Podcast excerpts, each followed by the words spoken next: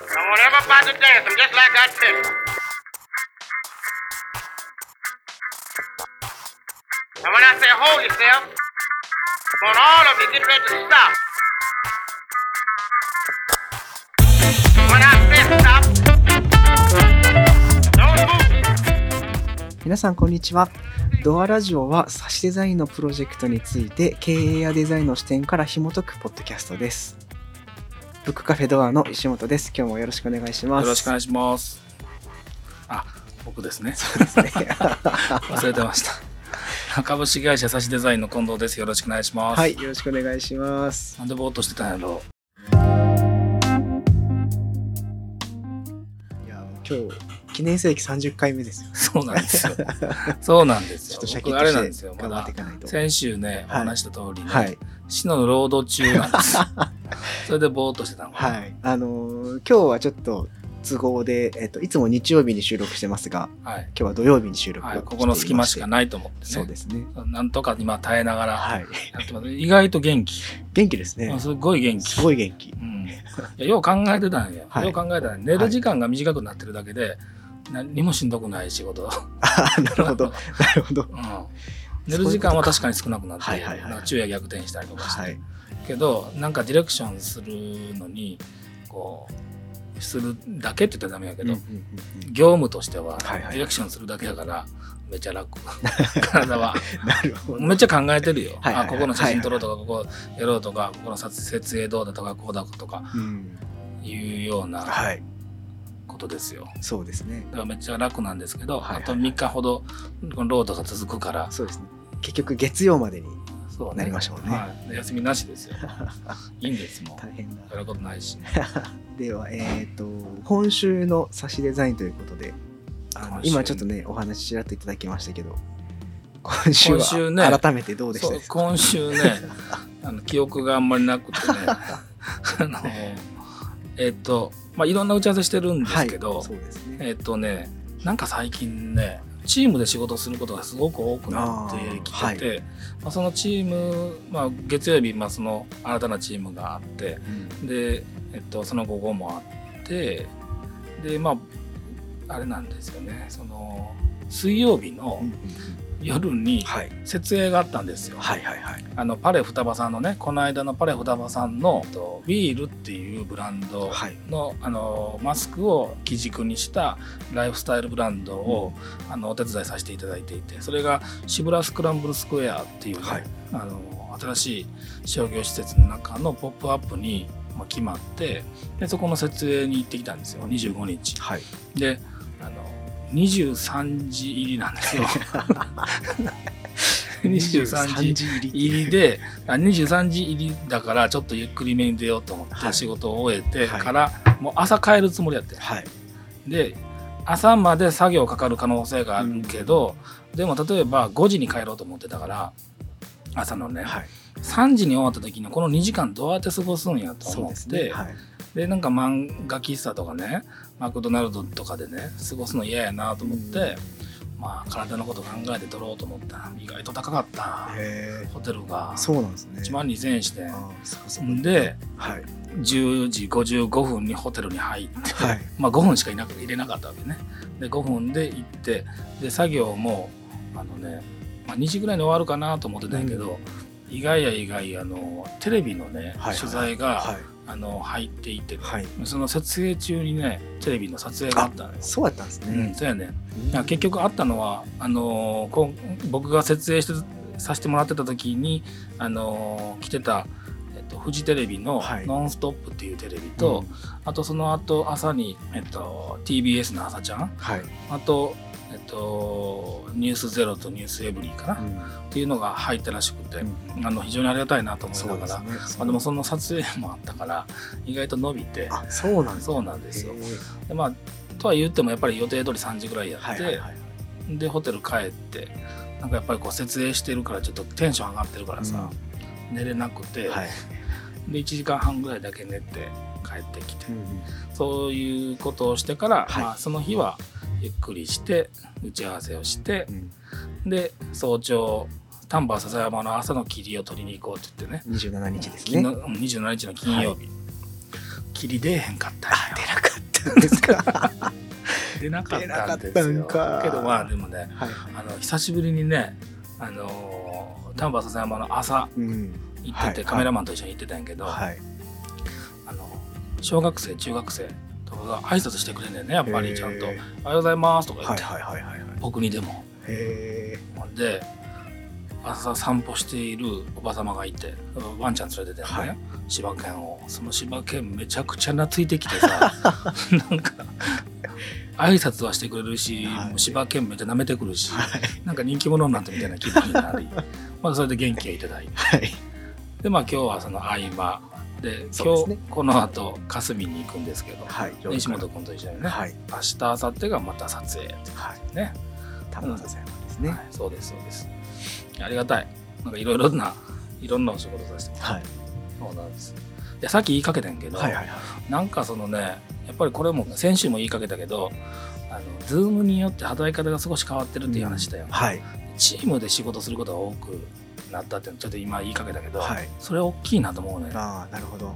あのこれまではやっぱり全員が会わないといけなかったりとかするから結構ねクライアントの方たちと僕たちっていうのでこうマンツーマンになったりするシチュエーション多いし今でもまあ、まだ多いけどでそこに違う人が入ってきたりこの人が入ってきたりこの人が入ってきたりみたいなそういうのがねうん。あの多くなってきて嬉しいあれですねよりこうプロフェッショナルが集まりやすくなったというかそうそうそうそう。少し少しだけアサインするとかっていうのもあるし、なるほど。うん嬉しいです、うんうん。そういう働き方になっていってるしなっていくんだなという1週間でしたね。なるほど石本君はゆっくりできましたが、はいあの僕はちょっと3連休をいただいて。いいですね。はい。あの何をしてたのかと言われると何もしてなかったような気がするそれが一番ええね あの映画見てましたね。映画。家であのアマゾンプライムで。あ僕も見てるよ今。あと2話あんねん。あのねあのちょっとこれ気になることに噛んでくるかもしれないですけどあの、まあ、ちょっと SF ものの近未来を描いた映画をうん。うん最近見たんですね。あの AI が発達してみたいな。でその、まあ、最終的にはその AI にこう体乗っ取られるみたいなちょっとこうゾッとするあ嫌やそんな。なあれなんですけどでそこで面白 いや面白かったのがねあの自動運転の車出てくるんですよ。あへえこういう感じなんかなってちょっとあーそれ思っては興味あるかも、なんかね、ま、窓とかもうん。こう全てこうなんていうんですかデザインされていて、うん外からも中からもこう見えなくなる本当にこううん。完全なプライベートの空間になって、うん。こう目的地を選択したらそこまで行って、うん。みたいな感じなんですけど、ん。でこう渋滞してたら勝手にあの道路状況をうん。あのインストールして勝手にこう道を変えてやってくれるみたいなシーンがあるんですけど、うん。それがねそこでこう AI の暴走みたいなのがあって交通事故が起こるっていうのがあるかも。ね。あーなんか印象的なシーンやなっていうのをちょっと見ててそういう SF みたいなの好きな。そうですね。あのめちゃめちゃアクションみたいなのはそんな好きじゃないんですけど、うん。あの SF みたいなのは結構好きですね。僕はまあ前から話してるように、はい。ビジネスものを 見てるのでね、はい。今ね「静まぬ太陽」っていうね。沈まぬ太陽。静まぬ太陽っていうやつ見てるんですよ、はい。あのちょっと主人公の人の名前忘れちゃったけどドラマなんやね、はいはいはい。20話ぐらいあんね20話ん、うん。結構ボリューミーです、ね、その前に前言ってたその観察官のやつ見てた、はいはいはいはい。観察官のやつが8話ぐらいだから、はい。そのぐらいのテンションで見出したんや。シーズン18話でシーズンなるほど2が12話あってそれがめちゃくちゃ重たいね。内容。お前見んのしんどくなるような。でもリアルやねんけど、はいはいはい。あのえっとまあそのね実話を元にしてんだけどね、はい。あの日航空機の墜落事故がああったでしょ？なるほど。はいはい。あれの、まあ、前後の、うん。そのまあ話なんですよ、まあ、一応会社は架空の会社になってるけど、まあその会社やなっていううん。のでねあの熱血感みたいなのがおんねん、はい。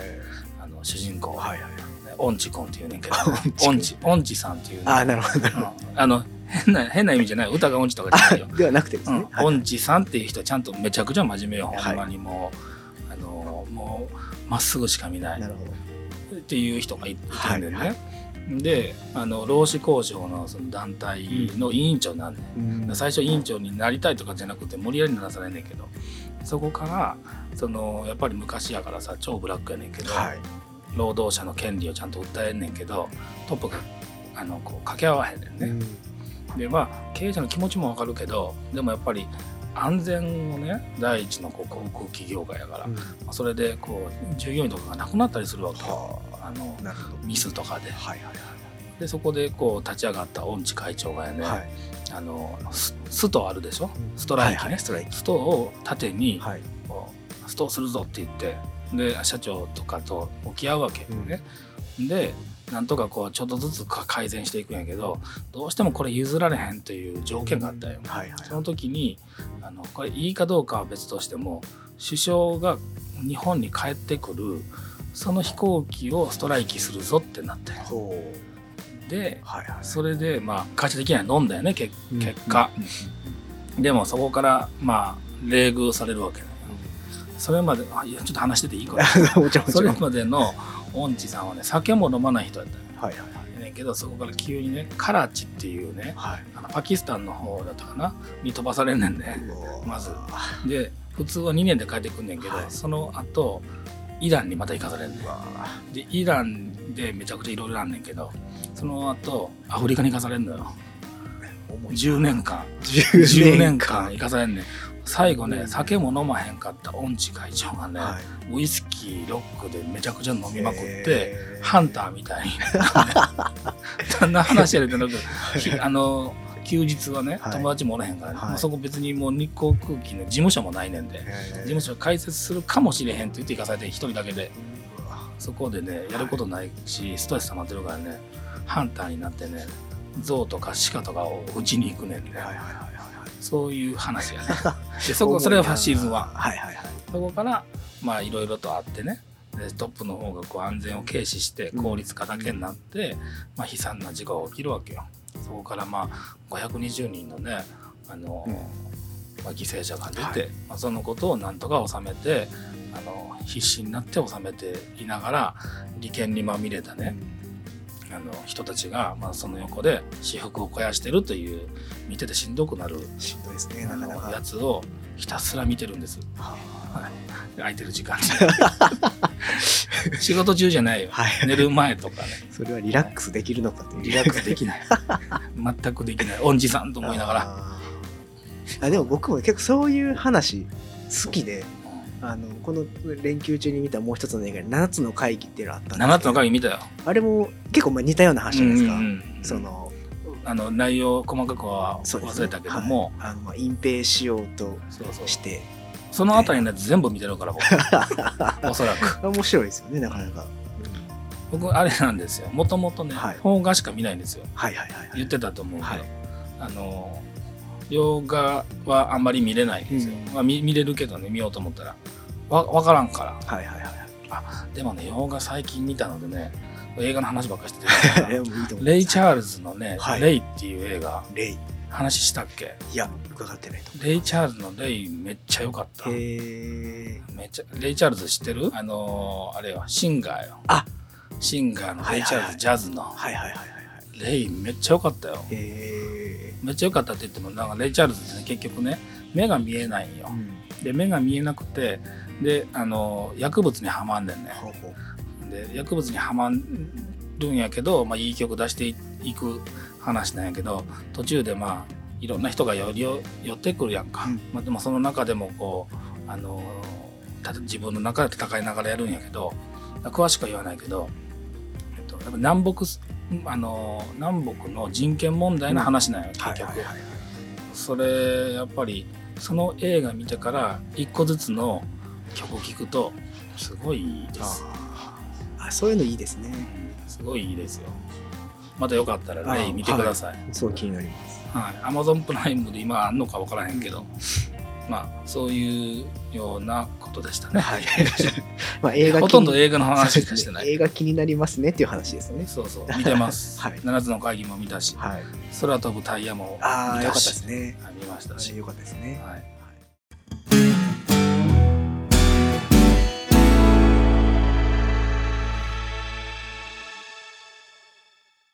気になること何かなんかあの、はい。僕今41なんですよ。はい。で寝てねはい。寝た時の疲れが取れなくて、はい。で今カイロ行ってるやんか、はいはいはいであの大塚さんと話しててねで枕いいのないですかね？って言ってて枕はでも基本的にやっぱりその背筋のカーブに合わせてうん。やからこれがいいっていう絶対値的なものないんやって。でもやっぱり良さそうなやつ見つけたんよはいはいはい。1万5000円ぐらいしたんやけどそれもう買おうと思って。はいはい買って。はい。で肩こり防止と書いてあるねめっちゃ肩こんねんそれで見ながら。ほんまに。もうそれは名前言いたいぐらい。あのいやねんけど、はい。そのみんなどんな枕で寝てんだと思ってて、パジャマとか。はい。僕いいですか？言って、はいもちろん。僕あのいわゆる漫画みたいなパジャマで寝てるんですよ。漫画みたいなスウェットとかじゃなくて、はい。前でボタンを止めるタイプの はいはい。あの気持ちいいなんていうのあの綿の。はいはい。綿のやつでボタンを一個一個止めてチェック柄とかですか？チェック柄とかじゃない。ではないね。紺色やねんけど。紺色だはい紺色のボタンのついたやつで上下で寝てるんですよ、はそれめっちゃ気持ちいいなと思ってんだけど、うん。一つ難点があって、はい。体勢変えるでしょ、はいはい。その時に生地が伸びひんもんやからああのぐるっとこう回転した時にね、ーはい。あの生地を踏んでぐるっと回ってしまうから、うん。こう束縛されたみたいになるね伸びる生地やったら確かに確かに。下下をね踏んでてそのままぐっと回ってもギュッと伸びるからいいけど、はいはいはいはい。伸びひんから束縛されたみたいになって 朝起きたら枕は肩こるわ。パジャマで束縛されるわでガチガチなんですよ。それ良くないですね。これはどうしたもんかと思っててなるほど。なんかいいのないんかと思ってるんです。あー。でもそのパジャマのこう寝返りした時にあのキュッとなる感じはすごいわかります。あのだからホテルとかでさ、はい。あるやん。あの着るやつ、はいはいはい。あれもそうなるでしょ、はいはいはいあの伸びひんからさ、キュッてなったら束縛されるでしょ、はいはいはい。あれめっちゃ嫌やねなんかわかるな。どうしてんのかなと思ってパジャマね一時期ね。はい。いいなと思ってたのは、はい。あれヒートテックで寝るっていうやつ。ああ伸び縮みがね。伸び縮み。あの寝返りした時、はい。はいなるほどね。う確かにいいかもしれない。んどうしてんの？石本君どうしてんの？僕ねあれなんですよ。つい先週ぐらいまでうん。3年間ぐらい枕なかったんですよどういうふうにしてんの？下向いて寝てるってこと？いや枕なしでそのままベッドに寝てたんですよ。へでいや別にこれ特にこだわりがあるとかではなくえてあのちょうど引っ越し前引っ越ししたのがその3年前ぐらいだったんですけど枕買い替えようとそこから買ってないってこと？そうなんですよ。捨てたんですよ。それはね 若いからやで。若いからそれ耐えれんねんはいはいはい。いやでそう最近あの寝ても逆にしんどくなるっていうのがいやほんまに多かったので本当にそう。あのつい最近やっとあの、まあ、無印良品で枕そうそうなるよね。だからあどの枕がいいのか分からなくて、うん。一つの僕の中の説は、はい。めちゃくちゃたくさんの枕で寝るっていうことなんちゃうかなと思ってんね、はいはいはいホテルとか行ったらあるでしょ。ありますね。だから23個そういうのうん。とか僕がそのねボタン式のパジャマにしたのも一応意味があって、はいよくなんていうのあの漫画とかでパジャマでなったらそういうボタン式のやつにあの帽子もかぶってるやん。はいはいかぶってますね。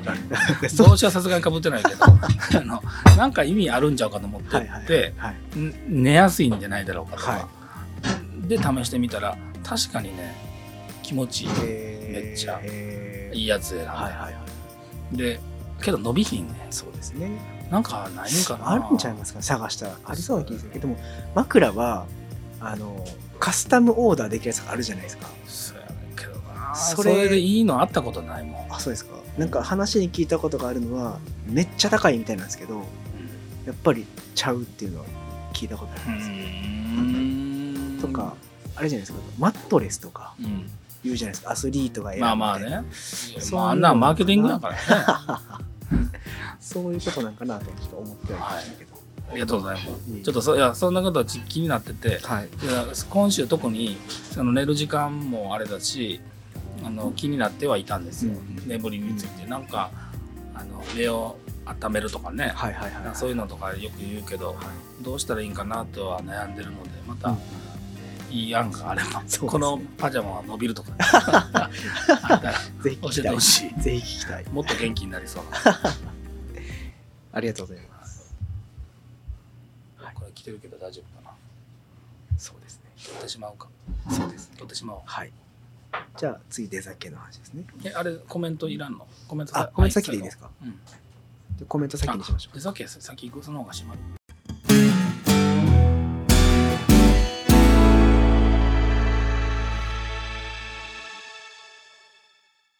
では、えっと、今週取り上げる企業さんではないんですけれども、プロジェぜクトねひそうですね、うんプロジェクトとしてぜひちょっとお話ししたいなと思う、えっと、プロジェクトをご紹介します。えー今週は神戸市と進める企業とデザイナーをマッチングしデザインの力で経営を変える経営デザイン一体化推進事業をピックアップします。はいはい、あのデザ系と呼んでるやつそうですね。俗にデザインそうなんですはい。石本君これ参加したことあったっけ？えっ、と昨年の終わり際から参加させていただいて、これはっきり言うけどめっちゃ大変やね。ほんまに。めっちゃ大変なんですよ。ね、はい。あのーまあ楽しいけどね、はい。今3年目に入っていて、はい。であのーどういう内容かといったら10社の企業と、はい。まあ、それあのに対応するデザイナー、まあ、1年目2年目は10デザイナー。はい。だったんですけど、あのをマッチングしてでその全体を我々が監修をしディレクションをしていって企業の経営の考え方とかをあの新しい方向に向けたり新事業展開をしていくサポートをするという事業なんですよ。はい。これ大変なんですよ。まあね、10社と、まあ、今年は5人のデザイナーで、そうそうそう。その時点で大変ですよね。うんまあ、何が大変かって言ったらやっぱりスタンスがねみんなそれぞれあるからまあ、それがまとめるのが大変なだけであの企業の課題をこう見つけていって新しい方向性を導くっていうこと自体はね楽しいんよ。うんで大体もう分かるしはい。それをまず最初してでその後そのきあのデザイナーをアサインしてでその後セールスのアサインをして、まあ、この後あのファイナンスのアサインをして新たなまあ経営の方向性みたいなことを考えるんやけどそもそもデザイン経営っていうことを多分皆さんあんまりよくうん。聞かれたことないっていうのもあると思うし、僕たちも今デザイン経営とか経営をデザインするとかね、まあ、いろんなこと言ってるけどじゃあこの形でやればデザイン経営だねとか、この形でやれば経営がどうだだねっていうことは型が僕たち作っているけど、はい。ありそうでないんよね実際は。あ。のこれあの経済学とかもそうやけど例えばこの理論があります。でこの理論のままやるっていうんじゃなく、まあ、後から考えるとこうであるっていうことの方が多多いんやけど、でも大事なのは正しい眼鏡とか正しいレンズで見るっていうのが大事なの、まあ経済学とかもそうなんですけど、あのな何が言いたいかと言ったらこの通りにやればそうなりますっていうもんではな,、はいないんだけどちゃんとこれに照らし合わせて考えた時にちゃんと成り立ってるかという一つの物差しにするっていうのは大事なんよね。でその時にやっぱり経営者やなと思うね。今日も、今日も考えてたけど、はい。伸びるその伸びる企業とか伸びる速度とか、我々お手伝いさせていただいてるところ非常に頑張っていただいてるんだけどあのやっぱり経営者でありリーダーやなっていうのはすごく感じるし、それをサポートするデザイナーもそれ相当の覚悟を持ってやらないとすごくこうドライになっちゃうというかねこれは僕,、まあ、僕の意見やけど、はい。すごくねあれなんですよあのウェットな部分が多いんですよ僕。うん。どちらかというと確かにそうですね。うん、これはこれこれしといたらこれいくらになりますとかそんなこと一切言わへんでしょ。でこれはいいんかどうか分からへんけども経営ってそんなもんじゃないなと思っててうん僕自身はね、はい。あのお金が集まっお金の銭勘定で経営はできてないと思ってるんですよ。ある一定の山口さん周さんの言う美意識みたいなね、このことを達成するがためにこういうことがしたいんだはい。だからこういう投資をしこういう仲間を集めてこういう事業をするんだみたいなことのこの美意識の観点が、まあ、結果的にはデザイン経営になりその経営自身をこう邁進させる一つになるんだと思っているからまずお金っていうんじゃないのよね。金儲けとかっていうことじゃないと思ううん。あのもちろん会社だから大事ですあの利潤を追求することが株式会社の目的なんだけどでもそのことがこう真の目的化してしまった時に、やっぱり今までの経済になってしまっていてそこから脱するためにはやっぱり美意識を持ちビジョンを更新していってこのビジョンのために邁進するんだっていう、ね強いリーダーシップとその思いやね、うんみたいなことをサポートするデザイナーがいて、成り立っていくんじゃないかなと思っているから、あのーそういうことを実現するための あの会なんですよ。なるほど。あのーそんなシンプルなものじゃないと思うんですけど、うん。あえてなんか共通するものみたいなものがもしあればグロースしてる組織のリーダーってこういう人が多いみたいなのがなんかあったりするんですか、うんよくそういう本もあるしね、はいはいあるじもあるけどわからないけどね、ゃない、あえて言うなら、はい。その人自身が魅力的かどうかね。なるほど。人としてのですね。それはすごくあると思うね。要するに力になりたいと思えるかどうか、はいはいはい。そのお金があるからお金をもらえるからやるっていうんじゃじゃないんですよ、うん。でおまあ、もちろん会社だからそうなんやけどお金がもらえるからやりますんじゃなくて僕たちの時間をそこに費やしたいとはい思えるかどうかとか、別にこれは差しデザインじゃなくても、あの他の何でもそうだと思うけどもちろん助けたいというのも気持ちもあるかもしれないしついていきたいという気持ちもあるかもしれないし何なんかはちょっと置いといても魅力的でないとやっぱり、うん、どうなんかなと思いながらはやっぱり無理やと思うよね。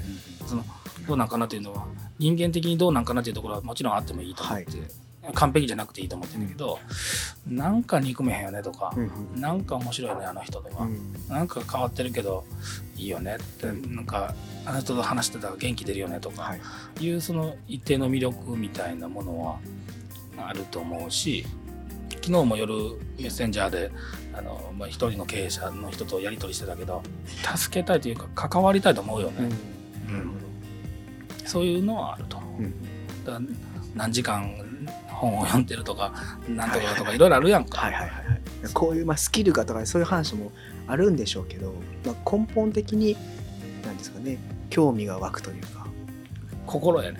ですね 心やね。心 稲森さんみたいになるけど心やね。なるほどなそこに美意識を持っていて、はいはいはい美意識っていうのは美しさだからもちろんそのファッションセンスとかそういうことじゃなく、うん。正しくこのことに向かい合ってるかとか、見通しているかとかあの付き合っているかとか、まあ、そういうような美意識そういうのはすごく感じる。ね。うん、だそこまでなかなかね今回のデザ系についはい。てしっかりそこまで話できるかっていうのはやっぱりなかなか難しいところもあるんだけど、まあある一人一人の企業、まあ、事業者とかもしくはその一人のデザイナーに対して、いやこのこと大事だよねっていうことは全力で伝えるんやけど僕も。でやっぱりスタンスがあるから、あの元々の事業スタンスがあるからそこまで火をつけれてない人もいるうん正直。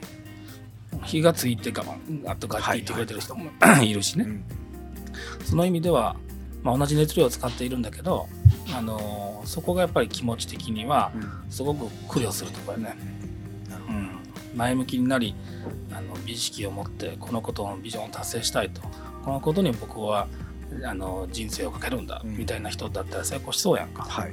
そういう、まあそうやうん。まあ、そこが大事よね。ちなみにあのデザ系の、うん。まあ、ププロジェクトの話に、まあ、ちょっと戻るんですけど、うん。ここからあと半年間ぐらい。あのこ3年目に関してはね。そうですね。ん。なんか、まあ、あのお話しできる範囲でうんうん。どういうふうにこうプロジェクト進んでいくんです今か？今ね、あのーもう6回ぐらい打ち合わせは進んでいって、はい。今度、えーとね、一応予定ではあのコロナの状況あると思いますけど2月の5日の日にグランフロント大阪のステージで10社があのこういう新しい経営をしていきます、みたいなことを発表する予定になってるんやけど、すごいですね。あのそれに向けてはい。今着々と、まあ、デザイナーが中心となりながらあの10社のまあ新しいしえー事業だったり、えー、と新しい経営の方針だったりでも面白いとこばっかりよ。いやあの僕も前回の中間発表うん。参加させていただきましたけど、うん。あのやっぱりこう新しいことをしようとしてるエネルギーみたいなのをすごく感じるなと思っていて、うん。あの僕もグランフロントの、えー、とプレゼンがそれ楽しみだなとはうん。思った話聞いてましたけど、うん。うん。ちょっとあのね静まの太陽の音痴君はね ちょっと行き過ぎなところもあるけど はい。行き過ぎなところもある。はい。けどやっぱりあのぐらいの炎みたいなねはやっぱりどこかで報われるよね、あの全部うまくはいかないと思うけど、なんかそういうのと向かい合いたい、まあ、デザ系であり、まあ、本当にねでも1年目2年目の人たちはうん結果出してるよ、そうですね、うん。あのまあなんていうかコンコンテストじゃないですけど表彰を受けているうん。企業さんもまあいらっしゃるし新事業でね。で新たにコワーキングスペースを開いた人もいるし、新たな店舗であの売り上げ200倍ぐらいになってる人もいるし、あのいろんな人がいるけど、あの神戸の企業こうやって活性化していってくれたらいいなというふうに思っています。まあ、それに続いてなんやけど、あのまあ、宣伝になっちゃうんですけど 宣伝していいんですか？この番組って宣伝いいんですか？あいいでしょう。って言いながらこの間言ってたからな。そうですね。カレーのこと。えっとね、はい。そういう、まあこんあのーデザイナーと組み合わすっていうことじゃないんだけど、うん。えっと、我々の本拠地であるですね、はい。兵庫県宝塚市の商工会議所さんが、えっと、主催になって、はい。まあ、全面的に差しデザインがサポートするんですけど、うん。えっと、宝塚デザイン経営企業スクールというのをやります。えやります、これ。本気のやつを。ー本気のやつですね。はい。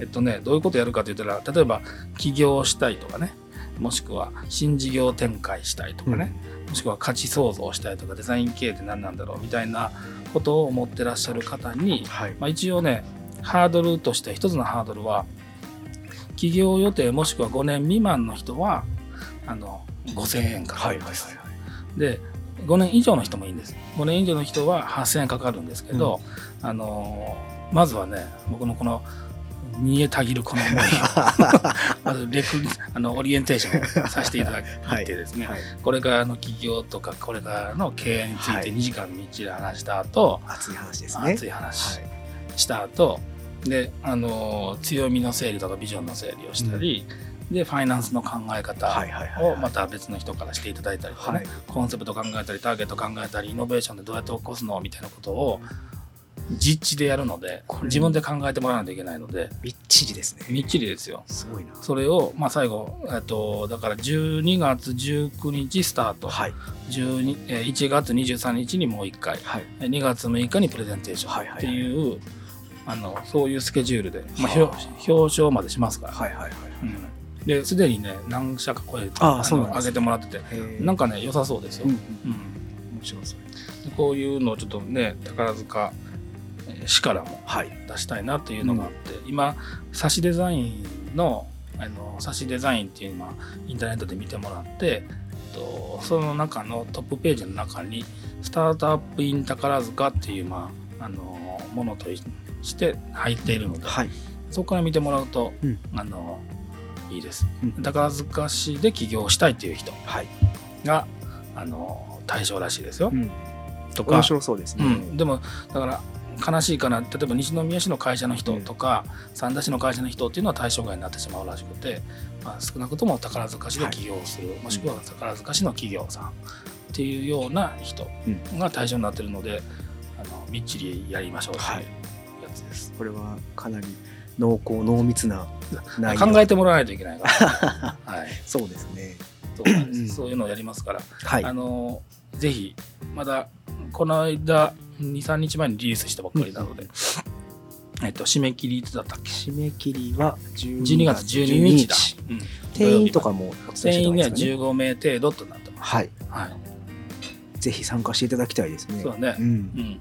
あの気になる方はもしよろしければサシデザインのホームページを、えっとご覧いただければうん。あのすぐ多分一番最初に出てくると思います。ので、うん。うんそうねはい、お願いします、はい、ぜひご覧ください。宣伝でした。ありがとうございます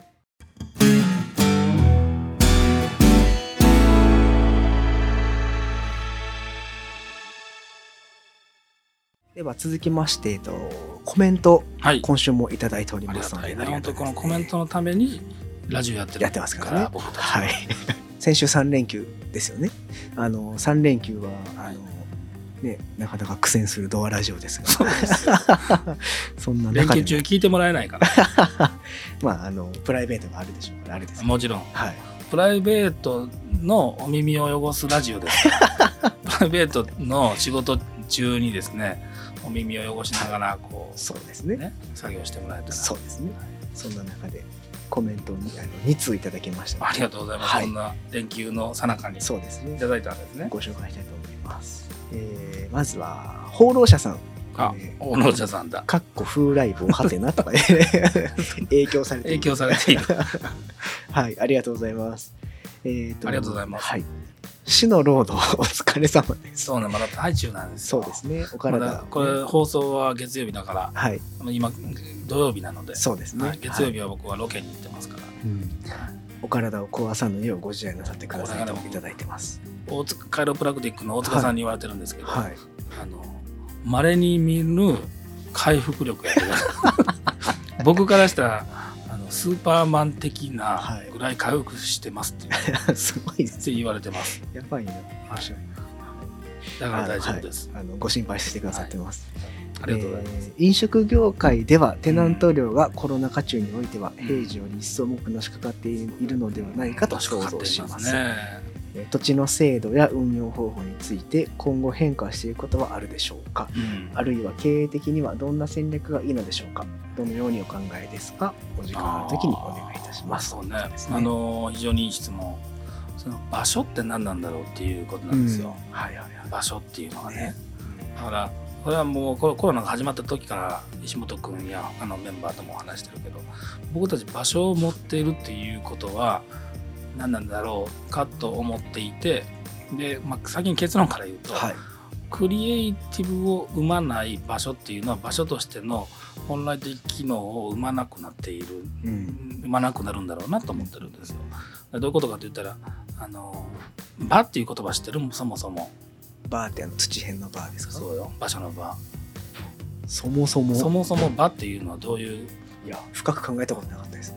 量子力学で説明するとですね あの難しそう。はい。あの、まあ、場っていうのは一つの空間があるでしょ、はい。そこに例えば有機物なのか無機物なのかいろんなものが入った時にそのそのものが引かれたり離れたり作用し合うことでできるそのことそのそのことを場とも読むんですよ磁場とか言ったりあ、するでしょはいはいはい。だからあの場所であるということはやっぱり全くブランクの空間ではなく、うん、なるほど。で誰かと誰かとか誰かと何かとか何かと何かがこう作用し合って何かが生まれるということがやっぱり、り本来的なところがあるんだと思ってんでね。これは昔から思っていて、はい。だからそれが例えばトランザクションで誰何かこう何かを買うだけのために来ている買って終わりとかいうんじゃないようにもなっているやんか、うん、そうですね。今もそういう時代じゃないやんか、はい。何か買いに来ましたっていうとこことじゃなく、そのそこの中でそこの会話の中でとかもしくは一人でもいいんだけど何かと向き合ってインスピレーションが湧くとか何かと誰かとセッションしていって新しいものができるとか、あのそういうようなために場所は使わないと、はい。単なるそのブランクであると意味がない、うん。うんだから対峙するのか、えーセッションするのか、えーわからないけどもそのこととこう向かい合い何かを想像するための場所になっていくんじゃないだろうかと僕は思っているし、そういうことに気づいて新しいことをされてる人もたくさんいるから単に焼き鳥を食べるんだったら焼き鳥を食べるためだけの空間ではないと。うん。いうことにはなるだろうしなっていってほしいなと思って、うん僕実は土地を持ってるんですね、はいはいはい。あの土地を持ってるというかあの父父親から譲り受けた大きい土地を丹波市の方に持っていてそれをどういうふうな創造的な場にするかなとかっていうのをちょっと今ずっと考えてるんですけど、はい。まあ、そういうふうになるだろうなと、うんまあ、事業承継したやつなんですけどね。た体験的といったらまあちょっとあれなのかもしれないですけどこう何かこうそこで行為を行うだけではなく、まあ、買うだったり、うんまあえっと、選ぶだったりまあ、いろいろこうできることってあると思うんですけど、まあ、ただただただそういう、まあ、消費するためだけの場ではなく空間ではなく、なんかそこでこう体験があったり偶然性とか、うん。あの言って言ってた話もあったと思うんですけど、まあ、そういうこう体験的なものが生まれる場であるっていうのはすごい重要な、一人でもいいんやで。うん。一人で何かと、まあ、アートなんかもそうやけど、はい。あの何かと出会ったり何かに衝撃を受けたり、うん。何かに花を立って何かが出てくる、うん。もしくは芽吹いてくるみたいなねい。うようなことは大事なんないかなとは思うけどね。この土地の制度とかっていうことに関して何か思う土地のことがありますか？制度はちょっとなんか土地っていや僕わかんないですけど、うん。あのまあ日本って人口減っていくとされてるじゃないですか。となったらこう土地って必要なくなっていくじゃないですか、うん。まあ普通に考えたら。なった時にこう土地の値段が安くなったりとか、うん。土地の価値が下がったりとかしていった時にこう土地の在り方とか土地の制度とかって、まあ変わらざるを得ないんじゃないかなとは思ってはいるんですけど。なんかこうどう変化していくのかなみたいなところが確かに僕も気にはなっているとこわかんない。なわからなさすぎて今中尾明みたいなポーズになってる。ろ 確かに。ちょっとこう反り返反り返ってね中尾明みたいなポーズになってたので許してください。もうわからない。なんか丹波篠山行った時にちらっと聞いたのがうん。その時代時代のその税金あそれは間口の話ね。そうですね。税収とかに合わせてこう土地の生徒の考え方変わっていったみたいな話があったので、まあ、これからも何か変わっていくのかなとは思いながら。それは変わるだろうと思うけどね。でもオンラインとオフラインっていうところがあるからでその制度いや価値観はわかるよ。はい。制度となるとちょっと追い切られへんな。るフライボーさんまた考えたことがあったら。教えてほしい。放浪者さんの考えフライボーさんかホラーフォロー者さんか。はい。ありがとうございます。ありがとうございます。はい。えー続きまして葉っぱさんのコメントですね、えーありがとうございます。えー前回のアーバン工芸さんのお話とても素敵だなと思いました。背景にあるそれぞれのヒューマンドラマも感じますしそれぞれの畑が交わり新たな畑を肥やして豊かになっていくイメージが湧きました、うん。何よりもワクワクさせられます。あありがたい。ありがたいですね。でこの原動力は大きいのではないかと思いました。これからもこの運動を楽しみにしております。畑という感じなんですねえー前回の質問コーナーでここ1週間過ごして気になったことを逆に質問されてましたがこれと言ってなかったです、うん。はい。えー、と本当に気になることでそうそうないのかもしれないなと思いました、うん。えー唯一2回気になったことがありましたがとてもつまらないことでした、大体僕もつまらんことしか 言ってないから。えーと私は毎朝サラダを食べるのですがおサラダを食べている時無心になって一心不乱に咀嚼して食べていることに気づいたのです。うん。いつもは味わって食べます。えっと、それと同時にライオンがよぎりました。うんあれ、何のために食べてんだろうと、ふと我に返り、うんそこで気になったのが、食べ物に意識を置かず食べている時って、まるで野生の気分になってたのです。でもそういう時って違うことを考えているので、ものすごく集中していると気づきました。えー本能と思考の同時進行なのか、ある行為をしながら、それが無意識化して別なことを考えている時ってありますよね。うんこれが唯一気になったことです。難しいつまらない内容に恐縮でおっしゃってますけど難しいなえーと難しいですねまあほ本能と言ってはることはね。本能と思考の同時進行。これはでもねそもそものところでねはい。あの習慣になっていることだからうん。朝ごはんでしょ？そうですね。朝ごはんよっしゃ朝ごはん今日はこれとこれとこれとっていう人あんまおらへんとそうですね思うやん。かだからあのほぼほぼまあ同じようなものを食べるんでしょ、だからそれでサラダを食べてる時は、まあ、習慣になっているんだろうと思うけど、うんでもこのなんだろうね無意識と本能同時進行。うん。うんまあ何々しながら何々っていうのはもちろんあって僕ちょっと話が違うけどご飯の話じゃないけどもデザインのことを考えるときにあのあれします。えっと全く関係ないけど本読みますね。うん。雑誌ね。はいはいはい。全然違う。そそこから何かをそのディテールをもらうんじゃなく全然違うものがパラパラパラパラパラパラと頭に入ってきて違うこと考えていてそこであそうやそうやと思って書くっていうことが結構8割ぐらいあるんじゃないかな、煮詰まった時は。でそのそういうこう違う集中の仕方というか、はい。答えと違うかもしれないけど本来欲しいものとその入ってくるちょっとした刺激みたいなことによるこう導きみたいなのがあるかな、うん。あの食べ物の話とはちょっと違うんだけど、うん、けどなんか近藤さんに僕聞いたこともあるんですけど、うん。また全然違ううん。あのデザイナークリエイターの人の話でも出てて、その無意識のなんかある一つの、まあ、クリエイティブうん。考えていることがこう一旦無意識のところ領域に行ってうん。そこから意識的な領域に戻ってくる瞬間にうん。アイディアがひらめくというか、っうん。ていうことをあのおっしゃっていて、うんうんあの近藤さんもあのそういうあの、まあ、無意識と意識のこう行き来みたいな話、うん。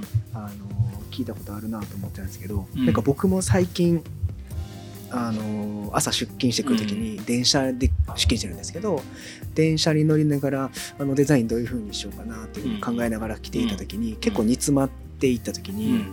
こうあの釣り広告を見ていた時に、あ全然関係ないですしなんかそれから全然こう DD もらったとかってわけではないんですけどなんかこうあこうしたらええやんっていう風にそういうことよ。思いついた時があって結構ね僕それ気持ちよかったんですよね。そういうことが多い、うん、うん、あなるほどなって思った。でその時にね、はい、白い巨頭のさはいはいはいはい。白い巨頭見てた？みあのまあさすがに話は覚えてないけど。前教授。はい。唐沢俊明さんね、はい。あの手術の前にね、はい。屋上に行ってさ手術のデモンストレーションみたいな手をかあ動かさはんのしますね。知ってる？しますね。あんなことするか？っ て思ってたんや。してんねん実際。いやよくあこうあこそういうこうやってこうやってとかやってるね、指で。確かに確かにやってますね。うん、こうやってこうやってやってる。あ財前さんのやつだと思いながら。あんなことやるんかと思ってたけどやってしもってるなっていう、うん。まあ、そんな話でしたけど。そうですねまあでも確かに思考をしているということと無意識であるということでずっと考えてるからね。うん。そのことをずっと考え並走しながら、うんあの人によってはあの放牧するっていう人もいいんだけどアイデアを放牧させるっていう人もいいんだけどいろんなことを放牧させておいて集中的には考えないんだけど、はい。ある瞬間何かと何かがくっつくみたいな表現で言わはる人もいる。るほどだからあのそういう意味ではさっきのねあのサラダともそうかもしれないけど、まあ、近しいところあるんじゃないかと思うけどね、まあ、こんなところですかね。あの、はい僕はまだもうちょっとロードが死のロードが続くんですけど、はい。今週もコメントありがとうございました。本当にありがとうございます。えっ、とコメントは改めてご案内させていただくと、うん。えっ、と Spotify でいつもポッドキャストを聞いてくださっている方どうしてもこうリンクが貼れないので、うん。えっ、と Google Chrome だったりそういう検索でえっ、とブックカフェドアと検索していただければそれがめんどくさいよ。なんでも本当にこのね、皆さんが思ってらっしゃるよりコメントが来てるかどうかっていうことはね、ものすごく嬉しくそうですねあのね、いろんな意見が聞きたい。そうですねはい。楽しいですねあの僕たちのサイトから、うんえー、とトップページにあのそれぞれのポッドキャストのブログ形式でまとめてますのでうん。その中から簡単にコメントしていただけるので、はい。はい、あのもしよかったら感想でも質問でも何でも結構ですのでどしどしお便りください。。はいお待ちしております。はい、というかさ、いつも思うねんけど、はい10回目、20回目、30回目の時は、ダラダラした話になるよね。そうですね。いや全20ちゃんとさ回でもそうでした。ほんまに。気づいたら30回もやってるんですね。今朝気づきましたからね。本当僕今言われて気づいたもん。ありがたいですね。はいあのことできて。そうですね。また皆さんのコメントをお待ちして、はい。はい、40頑張っていきます。頑張っていきましょう。はいでは今週もありがとうございました。こちらこそありがとうございました。